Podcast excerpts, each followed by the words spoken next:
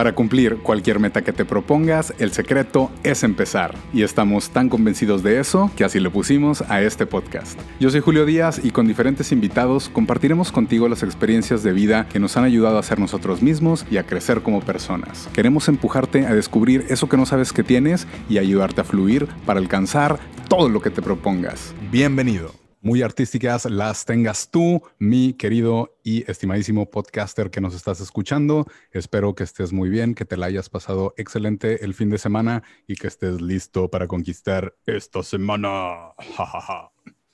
Gracias por acompañarme una vez más en este tu podcast chingón. El secreto es empezar, donde ya se la you know para cualquier cosa que quieran lograr en esta vida. El secreto es que lo empiecen, obviamente.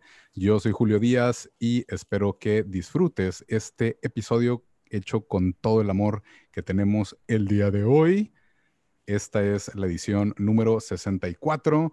El episodio pasado hablamos de que la paciencia no te lleve a ser pasivo, mejor date un respiro, que sin querer rimó, pero la idea es como aprender o tratar de enseñar cómo ser paciente sin, sin ser pasivo y nomás estar ahí sin absolutamente nada que hacer. Pero para eso a veces hay que darnos un respiro, tomarnos un tiempo y ahí lo explico con mi amadísima Tess Carrera. Por si no lo han escuchado, dense la oportunidad. Muchas gracias también a toda la gente que nos deja un comentario en la página de Facebook, El Secreto es Empezar, o que me siguen en mis redes sociales y me mandan un mensaje que es Melomano Viajero. El día de hoy estamos con una invitada que me da un chingo de gusto que esté aquí, como muchos invitados, me da muchísimo gusto que esto es así como, como la oportunidad que tenemos de compartir con alguien, con, con todos ustedes, eso que alguien específicamente sabe. El día de hoy tenemos a una chica regiomontana, es diseñadora de modas, es emprendedora, tiene diferentes negocios, artista, totalmente, su tiempo se le va en el arte, es creativa, eh, da talleres de acuarela y también es autora del blog Hello Me Likey. Ella es Ilse Anaí Martínez. Ilse, ¿cómo estás? Hola, hola. Bien, ¿y tú? También, ah, estoy muy contento, estoy muy, muy, muy contento. Igual, igual, gracias por, por invitarme y por considerarme, me siento muy honrada. Gracias, ¿no? Pues al, contrario, honrado yo que te, das el tiempo aquí de compartir con todos nosotros. Honrados todos los que te estamos escuchando. Muchas gracias a todos los que escuchan. gracias, gracias, gracias. Ilse, me llama mucho la atención todo este proyecto que hay detrás, todo pues, lo que eres hasta ahorita y como quiera vamos a dejar sus redes sociales en la descripción de, este, de las notas de este podcast. Ahorita no las dices, pero es como traes un, por así decirlo, un proyecto en el cual eh, pues manifiestas los sentimientos por medio del arte. O sea, traes como este, entre controlar tus emociones, entre expresar, entre ser esa persona lo mejor que puede ser, a pesar de los buenos momentos y los malos momentos que uno pueda tener, pero ¿cómo llegas a, tener esta relación con el arte y cómo empieza esa, esa transformación de decir, mira, vamos a empezar a manifestar o vamos a, darle toda esta emoción a lo que haces con, con, las acuarelas o en el arte en general?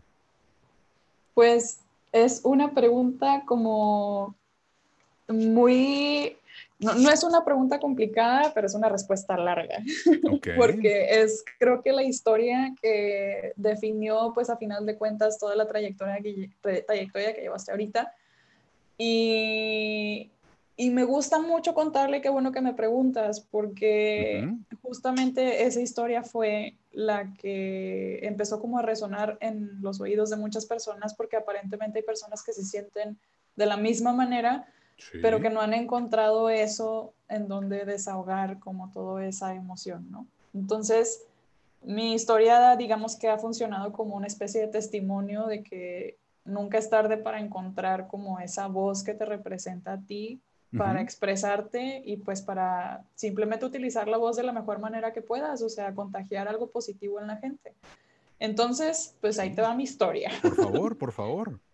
Este, Claro, de hecho, fíjate que la pandemia me, me, ayudó mucho, o sea, yo sé que ha sido como un tema bastante ahí conflictivo como entre todas las personas del mundo. Para bien y para mal, o sea, ha habido de todo, pero sí, pero sí ha sido un tema. Sí, creo que, creo que la pandemia ha sido como muy destructiva en general, pero creo que también me ayudó a ser constructiva internamente, si eso tiene un poquito de sentido. Sí, sí, sí, a reinventarte, por así decirlo. Exactamente, porque siento como que comenzó la pandemia y bueno, todos nos fuimos de home office o, a lo mejor muchas personas perdieron su trabajo lamentablemente y no digo que sea algo positivo, pero creo que este tipo de cosas nos ayudó mucho a empezar a ser un poquito más introspectivos y al menos eso fue lo que sucedió conmigo, porque desde que comenzó la pandemia yo empecé como a justamente a ser introspectiva, a cuidar un poquito más de mí y empecé a regresar un poquito a mi núcleo, como a, mi base, porque yo soy regiomontana y si eres regiomontano y me estás escuchando, tú sabes que aquí es, hay demasiadísima presión en general en la vida adulta de qué es lo que tienes que hacer, qué es lo que debes de hacer y qué es lo que debes tener a la edad que yo tengo, que tengo 27. Y ni se diga si pisas a los 30 y no tienes como tu vida resuelta, entre comillas, ¿no?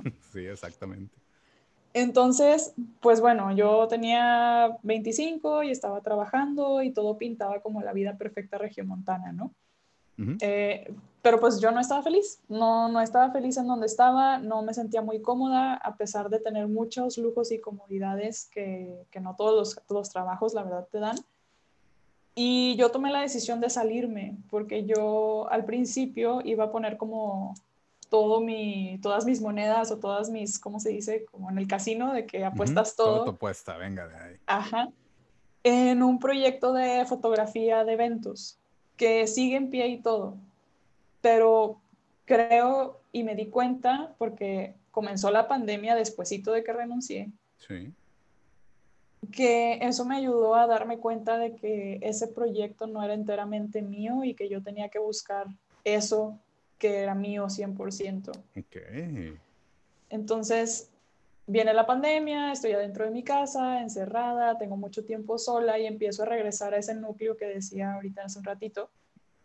Y ese núcleo termina siendo pintar. Yo siempre he dibujado y he pintado, pero nunca lo había visto como una habilidad como digna de ser reconocida, ¿no? Como que simplemente me gustan, nací eh, sabiéndolo hacer, aprendí cada vez más y listo, pero nunca lo vi como algo que la gente quisiera ver. O sea, como un hobby, nada más, por así decirlo. Eh, ajá, exacto. Entonces, eh, se me ocurre publicar por primera vez en mis redes sociales en lo que estoy trabajando, simplemente porque me gusta. Sí. Y empezó a tener cada vez más reconocimiento y la gente me pedía más, después me empezaron a hacer como pedidos personalizados, me empezaron a preguntar que, que si daba clases y todo fue escalando mucho, pero el punto aquí, y creo que lo que más orgullo me da, es la, que la obra con la que empecé a destacar fue la, la obra, no fue la primera que publiqué, pero fue la primera en la que sí le metí toda mi emoción porque yo vengo de un, como de un contexto un poco ansioso, o sea, soy una persona con, con ansiedad y es, es, como una problemática y un, es algo muy difícil de vivir y es, muy difícil de explicar, pero digamos que yo me empezaba a sentir como si tuviera dos ilses adentro de mí. ¿no? De que pues todo el mundo me conocía como la Ilse así como bien hiperactiva y bien feliz, ¿no? Pero yo llegaba a mi casa y yo me sentía mal, o sea, yo realmente era como que quiero llorar o quiero, quiero abrazar a alguien y no entiendo por qué existe esta dualidad en mí, no lo entiendo de verdad y me estresa y me da ansiedad. Entonces, un día me acuerdo perfecto, y de verdad no es mentira, porque luego suena como muy cliché. Yo dormí pensando en todo esto que estoy platicando ¿Sí? y desperté con una idea o sea, como si lo hubiera soñado y la desperté y, y la vi, o sea, simplemente la vi. Y era como la visualización de esa pieza de la que hablo, que justo se llama duality, o sea, dualidad. Muy bien. Que es básicamente dos figuras eh, eh, femeninas, o sea, son dos mujeres contrapuestas y una es roja y una es azul. Entonces, suena muy sencillo, así como solamente en audio. Si la quieren ver, pueden verla en mi, en mi página. Pero significa mucho esa pieza para mí, no solo porque fue como que lo que dio el parteaguas a, a todo el reconocimiento, pero por lo que significa la pieza para mí, que fue simplemente el, el abrirle las puertas a, a desembocar mi, mi emoción en, en, ese hobby y, y, crear mi voz, o sea, mi verdadera voz de cómo, cómo, cómo desembocar las emociones de una manera constructiva y no destructiva. Y así fue como empezó todo, de ahí agarré vuelo y, y ahora me dedico a eso y la verdad es que no lo puedo creer porque, o sea, no, no es para nada lo que me esperaba, pero, pero es, es creo que es todo lo, lo que siempre quise y nunca me di cuenta que quería. ¡Wow! Qué, qué historia tan... como que todo se fue dando y al mismo tiempo tú fuiste tratando de fluir. ¿Fue como algo lineal o si tuviste muchas dificultades durante este proceso desde que dejaste tu trabajo a principio de pandemia hasta que ya estás haciendo tu ingreso de tiempo completo, por así decirlo, hasta ahorita? Yo creo que sí, sí puedo decir que hubo dificultad. Pues es que siempre va a ser súper difícil, o sea, me costó un chingo decirle que no a muchas cosas, porque eh, lo que más me causa y me dispara ansiedad es decir que no. Y suena muy estúpido, pero, pero me cuesta un chorro de trabajo decir que no, o sea, no, no, no se me facilita y en el momento en el que tengo que decir que no, de verdad, o sea, sudo por todos lados, tipo, me siento mal y hasta quiero llorar porque no, Órale. Me, me cuesta mucho trabajo. Entonces, siento que sí fue como que un, un give or take o un back and forth de la vida me está retando a decir que no y si dices que no, te voy a recompensar, pero me tienes que esperar y tienes que ser paciente. Porque batallé demasiado en renunciar a ese trabajo porque estás hablando de amigos, familiares y todo el mundo diciéndome, pero ¿por qué? O sea, seguridad. Es, ajá, o sea, es, tu estabilidad, es tu seguridad, estás eh, ejerciendo en tu carrera, que no es fácil encontrar un trabajo en diseño de modas eh, estás eh, ganando bien, está cerca de tu casa, etcétera, etcétera. Como por qué dejarías como tanto lujo, obviamente a los ojos del regiomontano, ¿no? Tienes todo arreglado, tienes ya casi, ya estás lista para casarte y tener hijos, ¿y por qué lo dejas? Es eso, ¿no? Exactamente. Entonces, imagínate a una persona que le cuesta tanto decir que no, y luego que aparte ir a, contracorriente de lo que todos te dicen. Sí. o sea, neta. En la sociedad regiomontana, más todavía. Sí, es, es, es, como un tema muy... Es un tema que estoy de acuerdo que no debería de existir aquí en, en, Monterrey o en cualquier lugar, pero está, sí, pero está como muy, muy puntual el tema aquí, ¿no?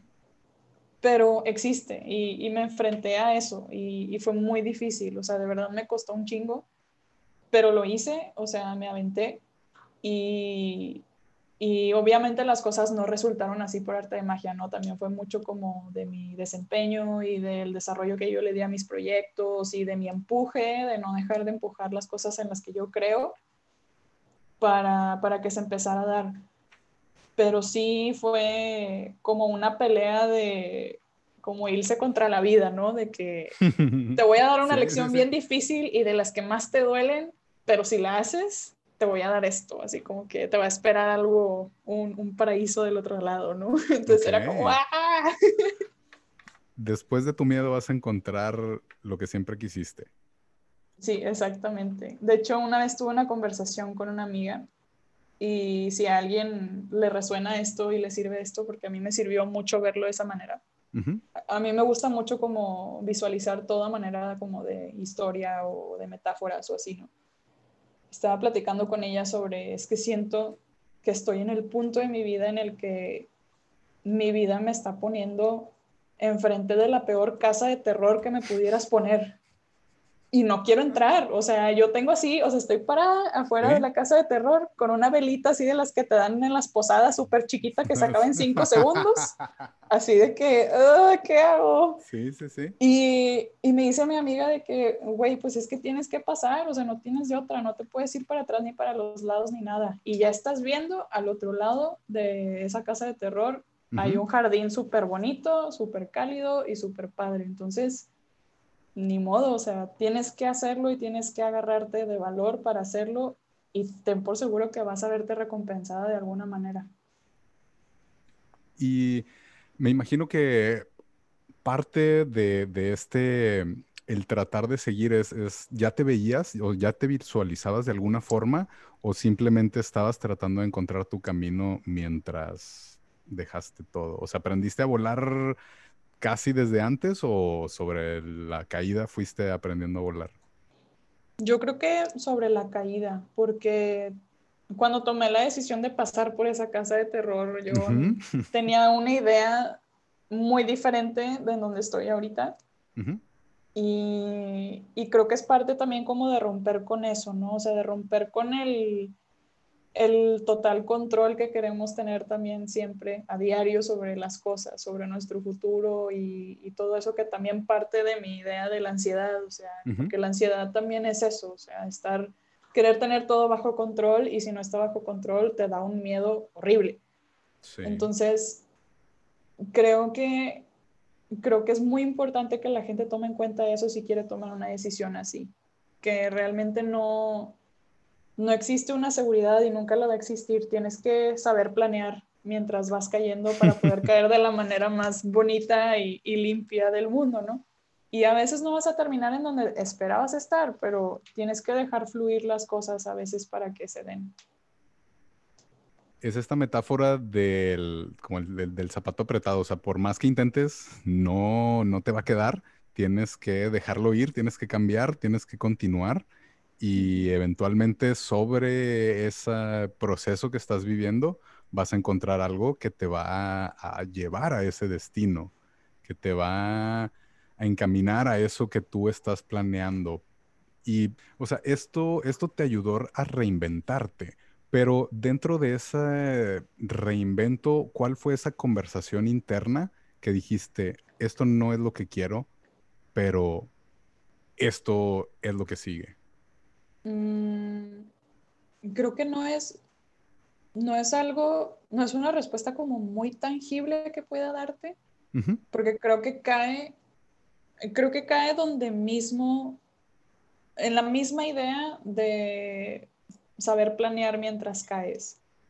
Porque mientras tú vas cayendo y, por caer, creo que todo el tiempo estamos cayendo. O sea, de aquí hasta que todos eh, fallezcamos o lo que sea, creo que todo el tiempo estamos cayendo. Entonces, en ese tiempo que estás cayendo, creo que de repente hay momentos en donde se siente, o sea, simplemente se siente de que esto está bien, esto que estoy haciendo está bien y me llena y me siento entera cuando lo hago o, o a veces lo hago por gusto o como ese tipo de temas que para mí siempre ha sido como muy intuitivo porque en el momento en el que yo intentaba controlarlo o compararme con los demás o hacer las cosas como los demás lo hacen o, así, no, no obtenía el resultado que yo, que yo esperaba o el sentimiento que yo esperaba hasta que me dejé fluir y dejé que las cosas vinieran a mí como, pues a como vinieran, o sea,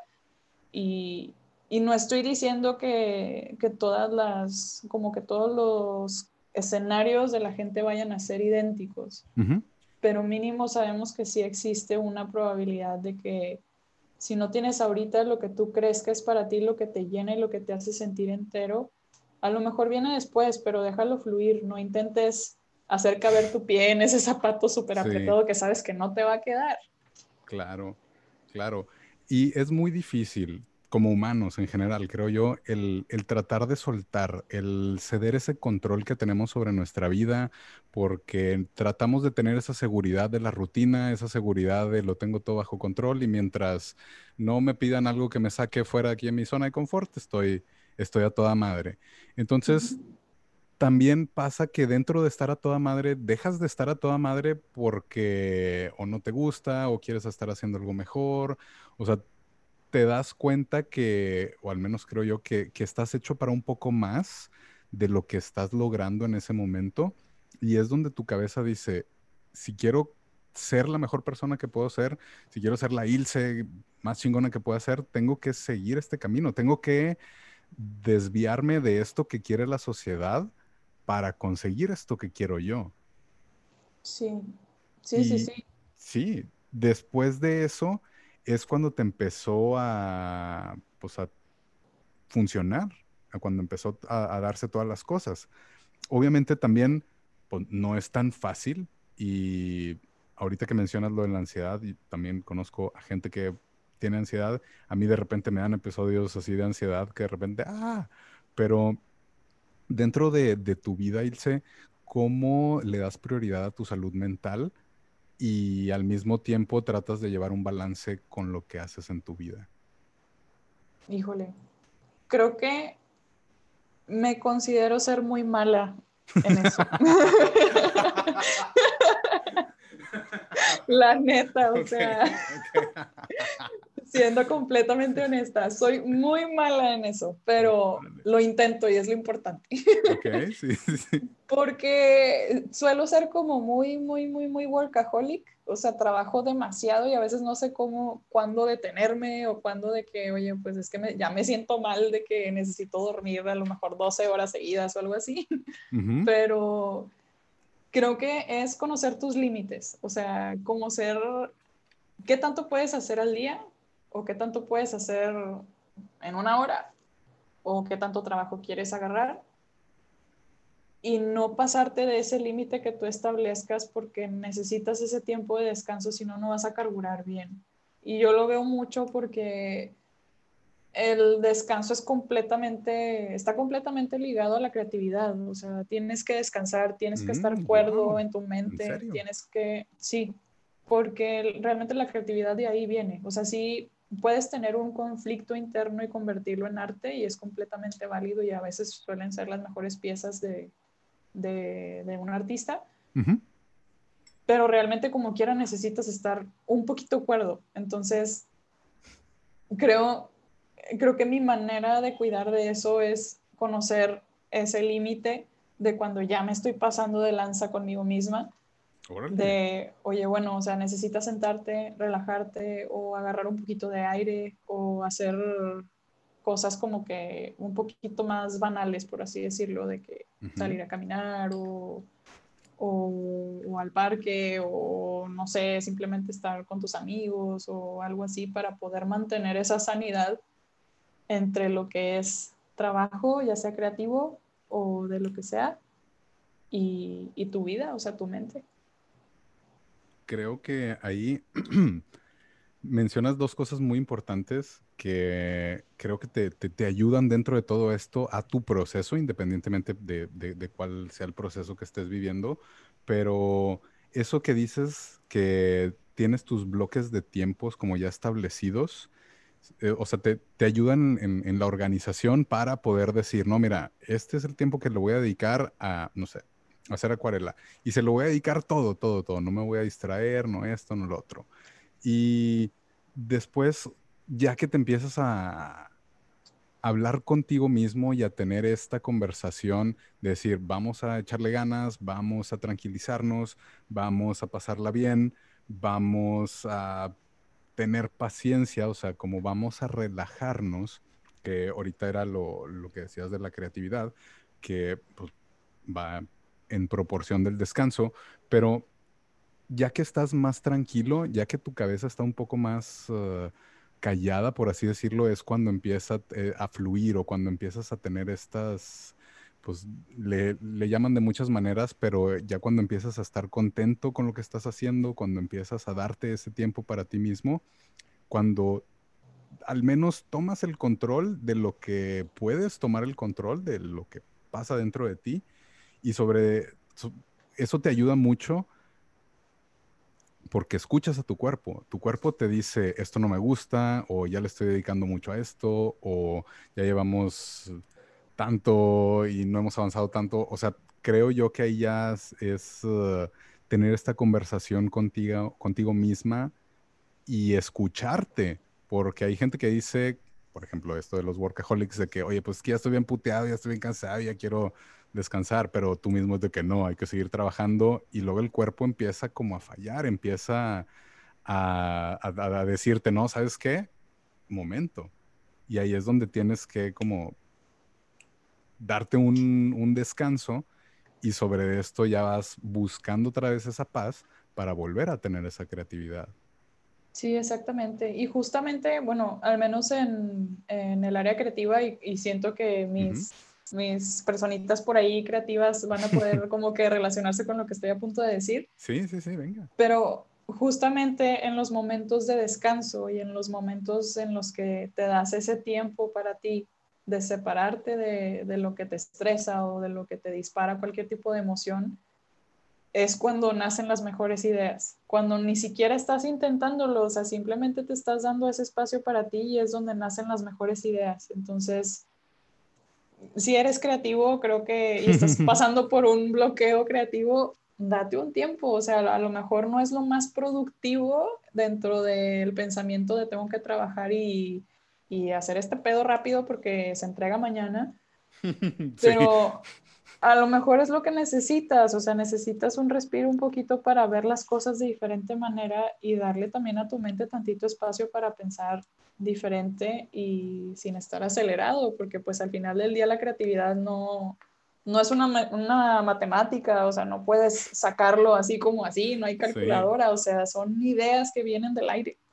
Y es un recurso hasta cierto punto finito porque, o sea, bueno, igual y necesitaría ser todavía más creativo para decir tengo creatividad infinita, pero, o sea, en el día como que llegas hasta cierto punto que dices, ya, hasta aquí, o al menos me pasa bien el trabajo, que digo, hasta mi, mi cabeza ya dio hasta aquí. O sea, por más que esté aquí, mi cuerpo va, eh, va, a estar moviéndole algo, pero mi mente va a estar en otro lado. Sí. Por ejemplo, o sea, ¿cómo le haces tú o cómo, te das tu tiempo para, para ti cuando te pasa algo así? Como, este burnout que se le conoce o, o esta, en español, ¿cómo se le podría decir? Que te quemas, que te quema el trabajo, que te quema lo que sea que estés haciendo. Sí, como la sobresaturación de ah, trabajo. perfecto, sí. Eso sí. sí, sí, sí. ¿Cómo, te haces tu, tu, tiempo con tu sobresaturación de trabajo? Mm, siempre mantengo todo como muy organizado, ¿no? Porque si, como es muy, no hay manera como de calendarizar una sobresaturación de, trabajo, ¿no? O sea, no es como que, ah, el miércoles voy a estar sobre, sobresaturada, entonces el miércoles no me voy a poner nada. Estoy planeando, estoy planeando toda mi ansiedad y todo el pedo. Sí, o sea, como eso no, no es así, pues siempre intento como sí tener todo organizado, todo, todas mis fechas, todo mi trabajo y así, para en el momento en el que yo me llegue a sentir así, tener la habilidad de decir, ¿sabes qué? Voy a posponer todo y me voy a dar un día entero. Y ese día entero no estoy, o sea, de verdad me desaparezco y hago, tengo esta como filosofía, no tan filosofía porque no tiene nada de filosofía, pero... pero es, es la filosofía de Ilse. Ajá. Cuando te estás dando tu tiempo y tu día, haz lo que quieras, o sea, de verdad, porque muchas veces hasta quiero controlar lo que hago en mis días libres. De, ¿y qué voy a hacer hoy? Y luego al rato, y a las seis, y qué voy a comer, y así, ¿no? Ya siempre. Entonces. Adelante, adelante, adelante. Ajá. Entonces, haz lo que quieras. O sea, despierta y no te quieres despertar, quieres quedarte dormido. Bueno, duérmete. lo que quieras en el momento presente que se te ocurra, quiero jugar un videojuego, ve a jugar un videojuego en pijamas. ¿Te quieres despertar a las 3 de la tarde? Despiértate a las 3 de la tarde. ¿Tienes ganas de ir por una nieve? Bueno, ve por una nieve. O sea, pero todas las cosas, por más random que sean, dátelas. O sea, hazlas. No pasa nada, nadie te va a juzgar, es tu tiempo y también date, dátelo tú a ti mismo. O sea, porque muchas veces ni siquiera nosotros nos los damos a nosotros mismos, ¿no? Que es esa parte de lo que digo. O sea, bueno, es mi día libre, pero voy a controlar absolutamente todo lo que voy a hacer en todo el día, ¿no? Pues, o sea Tú, tú, le dices a un amigo, si, si tuvieras a un amigo en la misma situación, tú le dirías, no, hombre, relájate, date tu tiempo, pero es algo que no haces tú. sí lo hago, pero cuando batallo, o sea, cuando, cuando es un día en el que de plano no, o sea, no puedo, no puedo, no me, no me sale, no sé, hago, depende mucho. Por ejemplo, una vez hice, este, puse como, así como me sentía en mis redes sociales, en las historias de Instagram, y les dije que, ¿saben qué? O sea, es que no, me quiero dar un día pero no me lo puedo dar, o sea, como que mi, esa dualidad conmigo, esa parte no me deja, no me deja ser, o sea, no, no me deja ser libre por un ratito. Entonces, ¿saben qué? Escriban ustedes qué voy a hacer mañana. decidan ustedes por mí. Wow, wow. Y, y ya, pues, o sea, puse una lista de cosas, de cosas que me gustan hacer así de ocio, pero que no, no me estoy permitiendo yo solita hacerlas, tomarme el tiempo para hacerlas. dime, dime qué quieren que haga.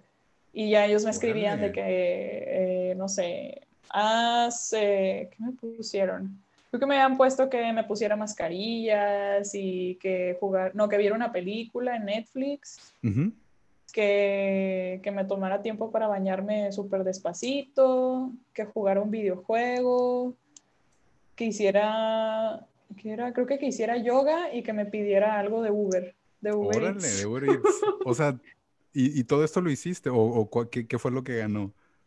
Sí, sí lo hice todo. Ah, todo eso, wow. Sí, sí, sí, ¿Y cómo ese te día sentiste? lo hice. Pues súper bien, porque fue una manera de automanipularme de algún modo, de decir, ¿sabes qué? si yo misma no me voy a dejar hacer las cosas, pues mínimo que los demás me den permiso y así ya me siento como, ok, va, lo voy a hacer. wow, y también qué confianza para aceptar como esa respuesta de la gente, de decir, ¿saben qué? Confío en ustedes, díganme. Sí, pues es que, no sé, hay que confiar, ¿no? A mí se me hizo una opción muy viable y la neta me la pasé a toda madre ese día. Qué chingón. Qué chingón. Y fíjate que nunca se me hubiera ocurrido algo así de que, a ver, díganme ustedes qué pedo, qué quieren que haga. Casi, casi. pues literal, literalmente fue eso. Igual y en, en una de esas eh, voy a poner algo, algo así en, en, las redes sociales. Todavía no, digo, como quiera necesito hacer como una, una listita para que luego ya saquen de eso. No voy a ser alguien así de que vete a la montaña más alta que puedas, porque aquí ni hay no, no, no. Pero, no, no, pero, pero qué, qué, qué, loco y qué, qué tanta confianza le, le, das a la gente, como les estoy dando la oportunidad de que influyan en mi día y al mismo tiempo la, la, la persona se puede sentir con esa seguridad de que aportó a que tú llegaras a, a, ese, a esa paz mental o a esa tranquilidad para que puedas ser más creativa después. Sí, claro. Qué chido.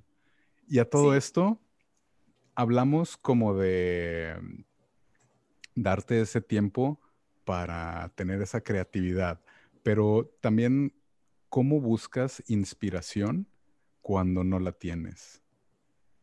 Uy, esa es una pregunta súper abierta. Es que puede, venir de, de, muchas partes. No, no tengo como que un lugar, bueno, es que creo que mis emociones o, o, la manera en la que yo interpreto las situaciones en las que estoy en, en el día a día, creo que me gusta mucho contextualizarlas en arte y creo que son como que mi mayor, mi mayor inspiración, ¿no? como pues esta, esta historia que te contaba de, de Duality, ¿no? De esa pieza que hice hace un par de años. Todo, toda esa pieza, por más sencilla que sea, tiene un trasfondo, o sea, tiene un trasfondo de una emoción que, que yo desmenucé al mil por hora, que, que me inspiré en ella y, y que terminó pues visualizándose en una pieza. Entonces, yo te podría decir eso, o sea que, por ejemplo, no sé, una vez me preguntaba mucho de que este tema de cómo relacionar las emociones con colores. O sea, la, ansiedad, ¿qué colores? ¿Y, qué, tipo de figuras? Para mí es rojo. Es rojo y son puros ángulos, o sea, no hay ningún tipo de línea redonda ni curviada, no, son puros ángulos. y luego, bueno, el amor, qué color es, la felicidad, qué color es, y empezar como que a liberar mi mente de esa manera en pensamientos muy abstractos, me trae mucha, como mucha paz y aparte me da mucha creatividad, o sea, me, me desata como esa mente creativa que tengo y al final son de las obras más queridas mías, o sea, porque tienen una, realmente tienen una parte de mi mente. Es eh, literalmente lo, que dicen de que cada pieza que ves del artista tiene una parte del artista. Y creo que también esto de, de, ponerle esa etiqueta o ponerle una forma o un nombre o ponerle algo al sentimiento te ayuda a canalizar, te ayuda a entenderlo, te ayuda como a, decir, pues no es tan malo, o sea, a lo mejor, eh, corrígeme si estoy mal, pero o sea, a lo mejor no es un super ataque de ansiedad que no me va a poder hacer nada, son simplemente figuras geométricas, no sé, que ahorita estoy visualizando en este momento, pero ya que las entiendo, las eh, como las supero o las dejo pasar. No sé si sea algo así.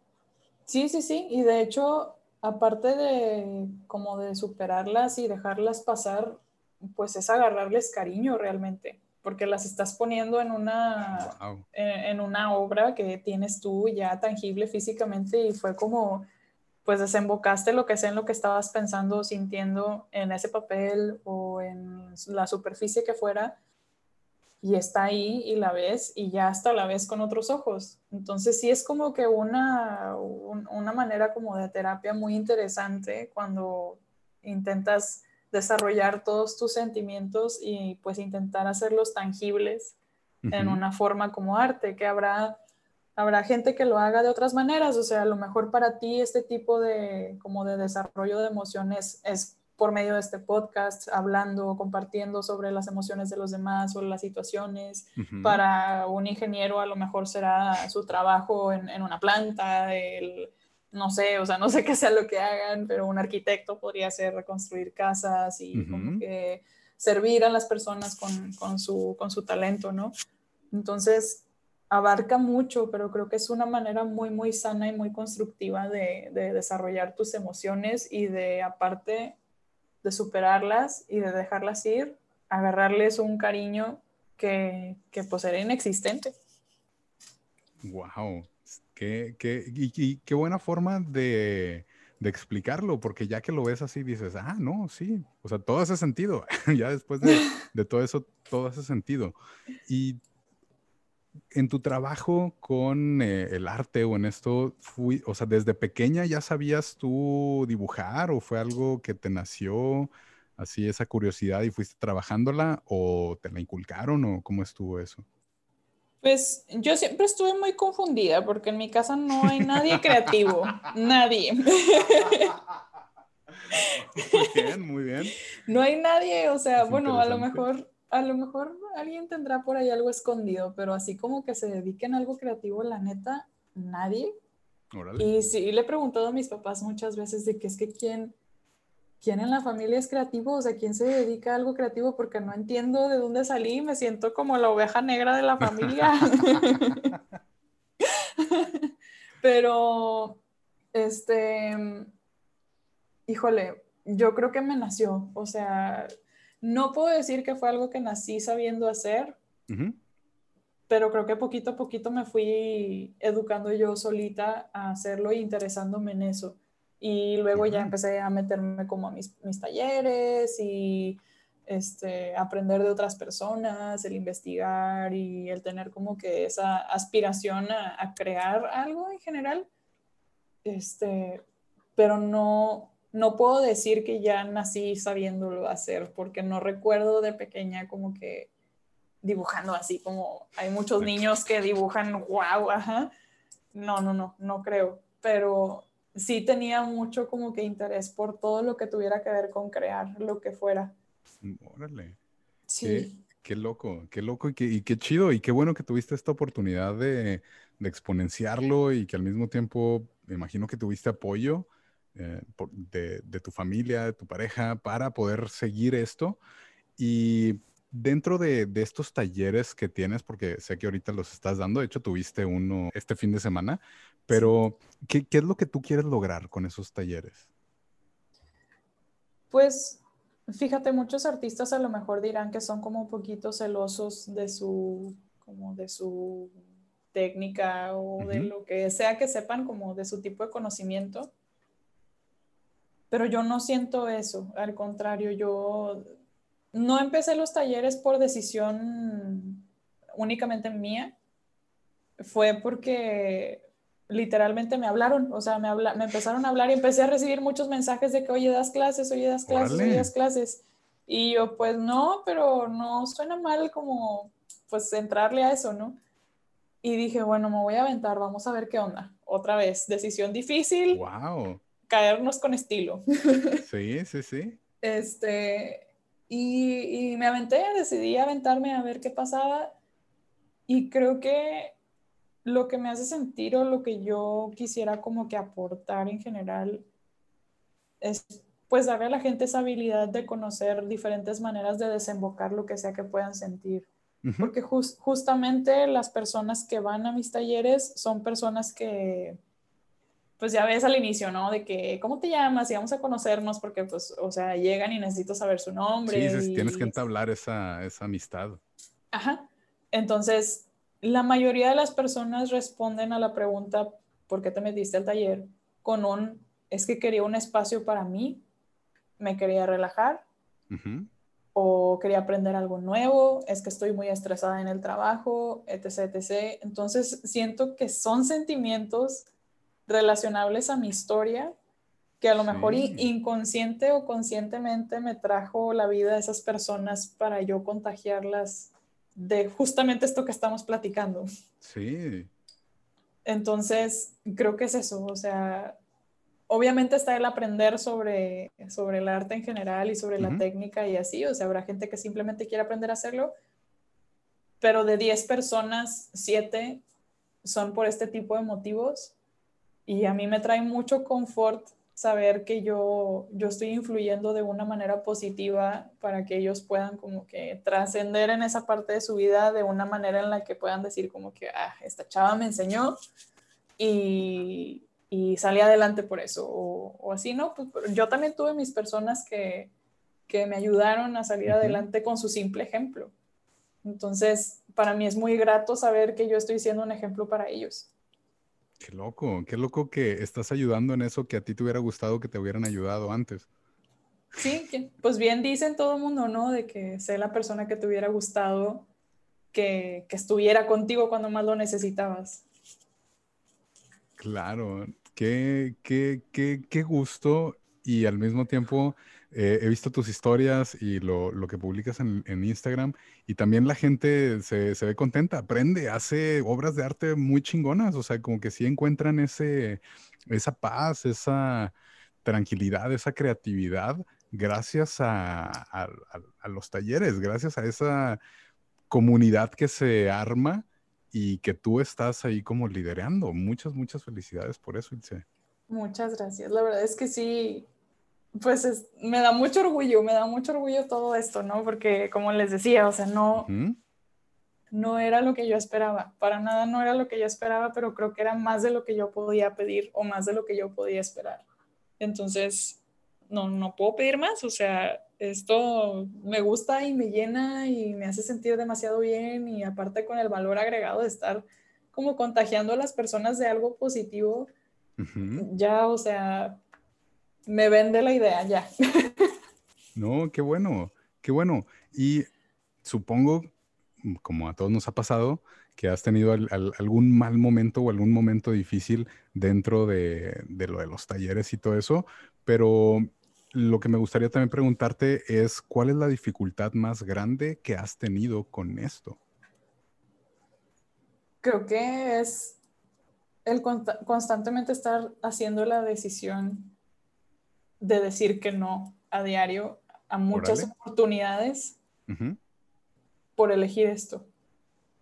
Por, por, elegir esto que me gusta, que a lo mejor podrían presentarse oportunidades que, que, que pueden ser mejores en algunos aspectos, pero el, el decir que no diariamente, semanalmente o, incluso muchas veces en contra mía, porque habrá días en los que yo dudo de qué chingados estás haciendo, o sea, ya regrésate al status quo. ya, ya no, no te salgas tanto del camino. Ajá, pero pues es constantemente estarme diciendo que no, no, ¿por qué? O sea, no, esto me gusta, no, estoy bien aquí, o sea, me siento bien y, y esa decisión nadie me la va a quitar. Entonces, el constantemente ir en contra de lo que mi, mi, emoción principal me dice, de, de, dudar de lo que estoy haciendo y de decirme yo sola con esa dualidad, no, o sea, estoy cómoda aquí, ¿por qué? ¿Por qué irme de donde estoy feliz? Claro, definitivamente, si estás a toda madre, estás siendo creativa, estás encontrando esa paz, ¿por qué cambiarla? Exactamente. ¿Y alguno es de, de, algún fracaso que te haya enseñado algo, de que hayas aprendido, que nos quieras compartir? De fracasos siempre va a haber un montón, son incontables. Y creo que sí lo vivo como día a día, que quiero como hacer algo nuevo, como alguna pieza nueva, alguna idea nueva o así, que no termina siendo lo que yo imaginaba o simplemente no, no me salió, o sea, y tienes que tirarlo y volver a empezar y es un proceso muy desgastante, que desgasta mucha energía, te hace sentir como que no eres suficiente. Y, y, volvemos a lo mismo, ¿no? De que, que estoy haciendo, porque estoy aquí. creo que es un sentimiento como muy relacionable, ¿no? De que tienes un, un, mal momento y empiezas a dudar de toda tu existencia, qué estoy haciendo, soy una tonta, bla, bla, bla. Pero ir contra eso es lo importante. O sea, el, retarte de, de, no escuchar a ese diablito y mejor seguir adelante. O sea, sí puedes. La realidad es que no, no, no siempre sabemos lo que estamos haciendo, no siempre van a salir las cosas bien a la primera. A veces hay que seguirlo intentando y hasta que salga o a, ver cosas nuevas, de que caminos nuevos.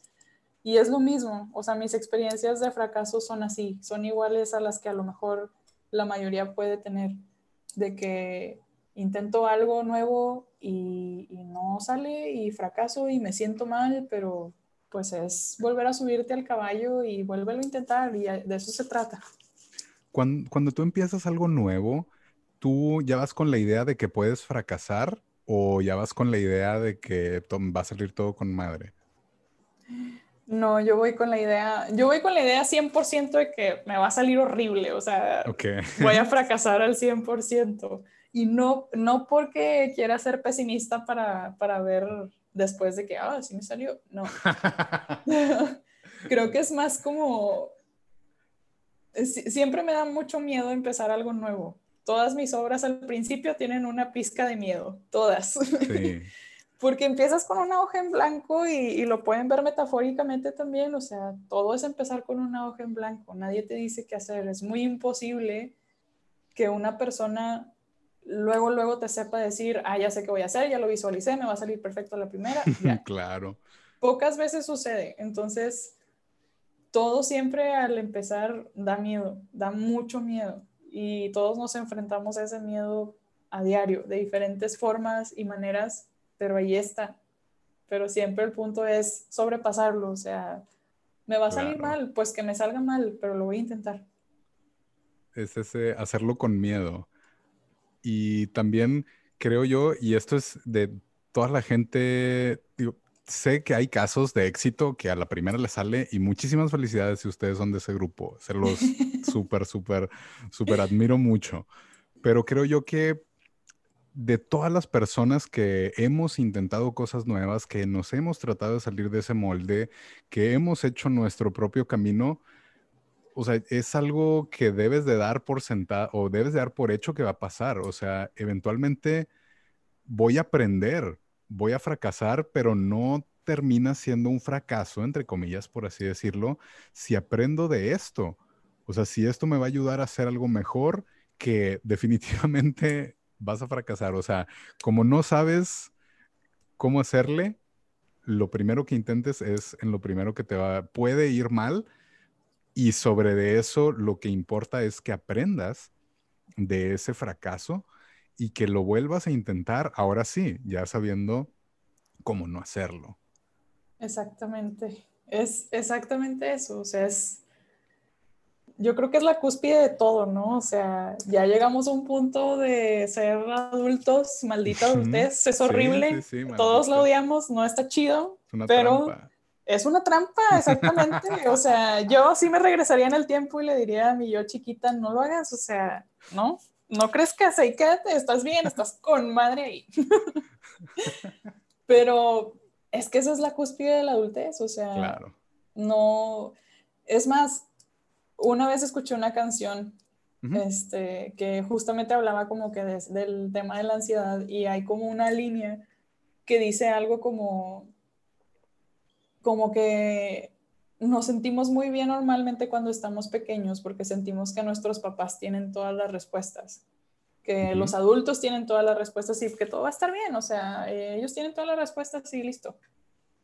Pero luego creces y te das cuenta que ahora tú eres el adulto y no sabes ni madres. y debes de tener tú la respuesta. Y tú tienes, se supone que tú debes de tener la respuesta, pero, claro. pero no es cierto, o sea, no sabemos nada realmente, o sea, siempre estamos a prueba y error y, y, pues es por eso lo que estamos hablando, ¿no? Que falles, sigue siendo una lección y te va a dar tu respuesta eventualmente, pero tienes que fallarle. Tienes que fallarle. No le tengas miedo a fallar. O sea, de entrada entiende que vas a fallar, a veces más gacho que otras, pero no pasa nada. No pasa nada. De eso se trata.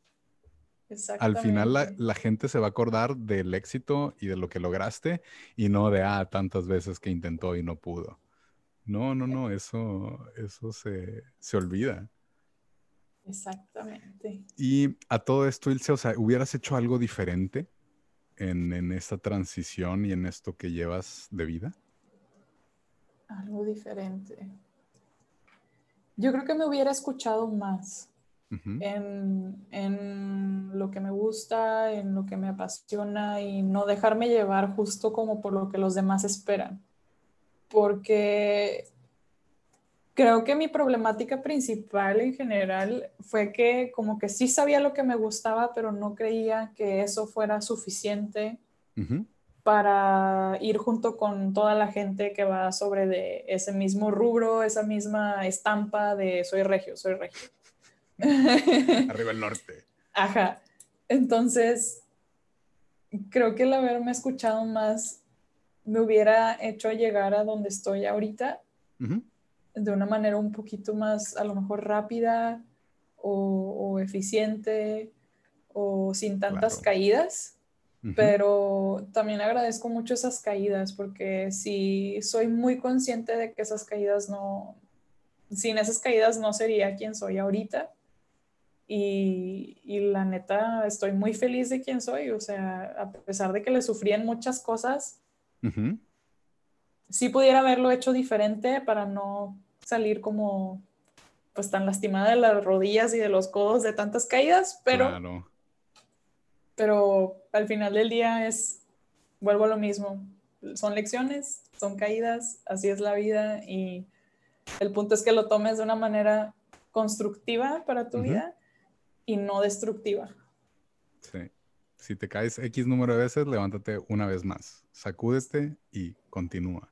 Creo que eso es algo que debemos de aprender y para bien o para mal, mientras más te caes, más rápido te levantas, ya sabes cómo levantarte. Entonces es esto de, es uh, proporcional, ¿verdad? Eh, vamos a, fracasar, pero para precisamente no clavarnos tanto en ese fracaso. Sí, exactamente. Lección de vida importante. Tomen nota, tomen nota, eh, muy importante. Y esta es otra pregunta así como para mí, porque tengo curiosidad. Yo hacía acuarela hace mucho tiempo, pero para ti, ¿qué es lo mejor y lo peor de trabajar con acuarela? Uy, lo mejor yo creo que es el reto. El reto de... Ya sé que ya dije mucho esto, pero es que de verdad es como que la, la cúspide de lo que significa para mí pintar con ese medio. Está cabrón, acuarela está cabroncísimo yo odiaba la acuarela, yo la odiaba de verdad, o sea, yo no, no tocaba la acuarela porque pues yo en la, hasta en la pintura quería como controlar todo, ¿no? O sea, controlar esos, los trazos y los colores y así. Y pues estamos de acuerdo que en acuarela está muy cabrón. Sí. Porque es a base de agua y el agua fluye y hace que la pintura fluya con, junto con el agua y pues bueno, es bien difícil de controlar. Entonces ese reto de como que pelearme, por así decirlo, con la pintura, con la acuarela y decir como, bueno, ya, no te puedo controlar, a ver, vamos a ver qué, qué quieres que haga, dime qué quieres que haga. Sí, sí, sí. Ese reto me gusta mucho y me gusta todavía más el ver los resultados, o sea, el decir de que, ah, mira, o sea, no tengo que tener todo bajo control y como quiera sale algo cool. Resultó. Ajá. Sí, eso me gustó un montón. Y que no me guste, híjole, no hay, no hay nada que no me guste. no, no, no tiene contras. Honestamente no, me gusta mucho. Me, me, enamoré de algo que yo creía que nunca me iba a gustar. Qué chingón, qué chingón, muchas felicidades y, y, qué loco, qué loco, como quiera, ustedes aquí que nos están escuchando saben que lo que decimos aquí no es una verdad absoluta. Ustedes investiguen, ustedes saquen sus conclusiones. Este es nuestro punto de vista y como saben, se trae el arte en las venas. Entonces, cada quien va a tener una historia diferente, pero si les llama la atención o quieren darse esa oportunidad de, trabajar en acuarela, ahorita vamos a, dar las redes sociales de Ilse para que la sigan. Lo que antes de, eso, Ilse, siempre dejamos como una tarea o un reto a nuestros podcasters que nos escuchan de como este, de lo que hablamos o de, de todo esto. ¿Cuál crees que pueda ser esa tarea que se pueda llevar la gente o ese reto o esa... Se me ocurren dos. Por favor. El primero es, dile que no a eso que se te vino a la mente cuando, acabo, cuando dije que le dijeras que no. Sí. dile que no. Sí, sí, sí.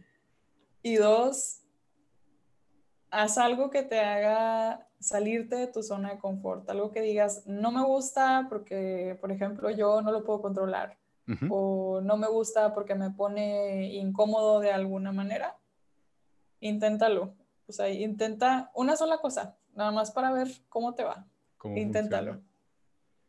Y ya después sobre eso ya ven, ven, ven qué, qué rollo. Pero gracias, Ilse. Muchas, muchas gracias. Y ustedes también, banda, inténtenlo y cuéntenos, cuéntenos cómo nos fue y nos dejan algún comentario. Sí. Y, esta es una pregunta que le hacemos a todos los invitados, Ilse. Y bueno, tú teniendo tus 27 años, no, no, te la voy a hacer de los 15 años, pero si tuvieras la oportunidad de hablar con tu Ilse de hace 10 años, ¿qué le dirías? Uh, justamente acabo de hablar de esto con, mi novio y unos amigos. Ok, bueno, ya la traes fresca la respuesta. Sí, la neta me diría, no te aferres a las personas que te hacen daño o que no, no te dejan crecer a gusto. Wow. O sea, quédate con quienes sí tienen los brazos abiertos contigo en todo momento y no con esas personas que te hacen sentir como que no, no vales nada, ¿no? Wow, gracias. Muchas, muchas gracias. Y segunda, ¿cuál es el legado chingón que quieres dejar en este planeta? Mm. Híjole. Sé siempre la mejor persona. En inglés se dice be the better person. A veces habrá situaciones en las que como que nos tientan mucho a, a, no ser la mejor parte de nosotros en ese momento.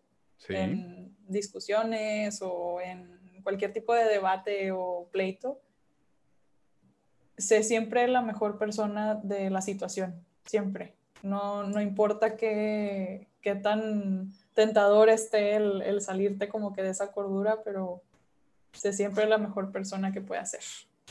Ah, muchas, muchas, muchísimas gracias. Y ya casi por irnos, algo que quieras compartir aquí con la gente, que sea ese proyecto personal en el que estés trabajando o nada más darles una como actualización de lo que esté pasando en tu vida en este momento. Ok, pues ahorita si tienen curiosidad de ver mi trabajo o si quieren atender a talleres para conocerme y para conocer mi trabajo, aprender un poquito de la técnica, pueden ir a mis redes sociales. En Instagram estoy como arroba hello es hello como hola en inglés y mi likey pues como mi, yo y likey de like, literal. Me gusta. Ajá, como, me gusta. Las vamos a dejar en las notas, pero es esa. Hello, Y pues ahí van a encontrar toda la información de mis talleres. Son talleres de principiantes, o sea, no tienes que saber absolutamente nada, ni dibujar, ni pintar, ni de colores, ni nada. Yo te voy a enseñar todo desde cero y pues te vas a sorprender de lo que vas a salir haciendo porque ya vas a salir con dos ilustraciones en forma súper chulas. Perfecto. Y nada más para aclarar, ¿estas clases o estos talleres son virtuales o son presenciales o son una combinación o no?